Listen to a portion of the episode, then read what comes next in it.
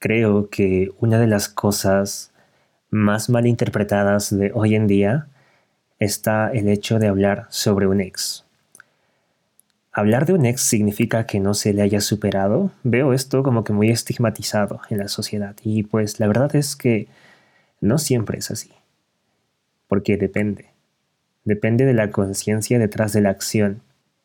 Y es que sí, muchas personas hablan de sus ex sobre sus ex desde el dolor desde la víctima, desde él tuvo la culpa y yo no, desde la búsqueda de validación interna, de querer tener la razón y mostrar que el otro fue quien se equivocó.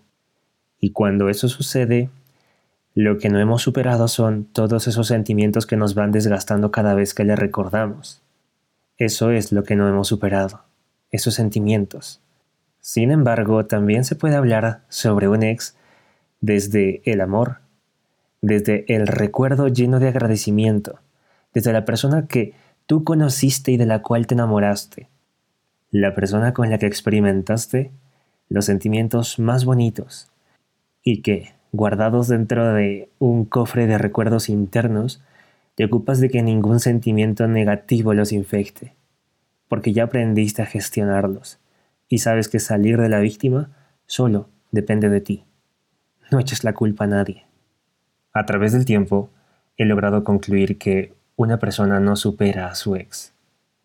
Uno supera el quedarse en la víctima.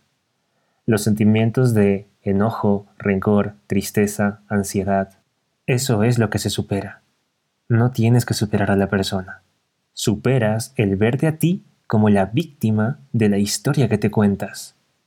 Cuando aprendes el mensaje que la otra persona tenía para ti en tu vida y lo agradeces, entonces todo deja de doler. No superas el amor que le tienes, superas el apego, superas el necesitarle, superas el modo de verte que te hace creer que necesitas de esa persona para ser feliz. Y entonces, solo entonces, comienzas a enamorarte de ti. Comienzas a cuidarte, a respetarte, a conocerte a conocer nuevas personas.